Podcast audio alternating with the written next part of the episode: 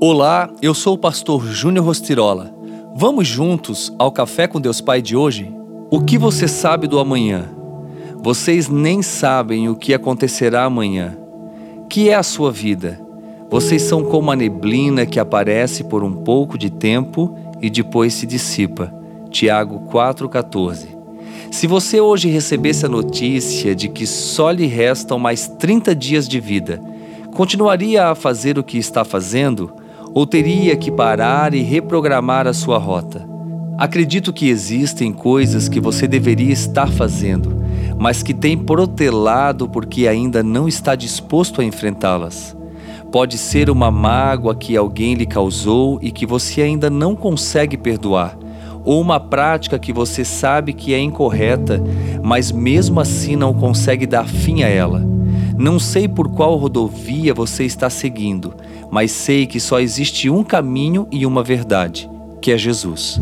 Investir seu tempo para desfrutar com aquele que é o caminho a verdade e a vida, ajudará você a tornar a rota certa em suas decisões. Nossa vida é muito curta, é preciso lembrar que ela também é única. Olhamos para trás e vemos que muito do que fizemos anos atrás parece ter acontecido ontem, não é verdade?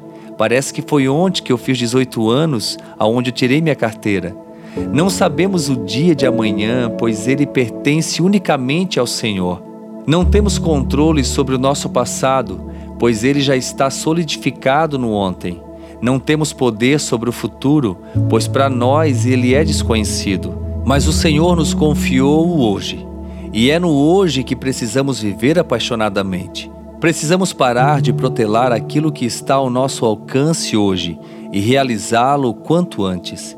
Viver o hoje com intensidade, para que ele se torne um período agradável que abre caminho em direção a um futuro glorioso. E a frase do dia diz: Nosso relacionamento com Deus é medido pelas histórias que temos para contar. E eu acredito que são muitas histórias. Hoje mesmo, não espere para amanhã o que você pode fazer hoje. Decida nesse momento compartilhar esse áudio com alguém porque com certeza alguém precisa ouvir essa palavra para que realmente viva os planos de Deus. Que Papai do céu te abençoe hoje e sempre.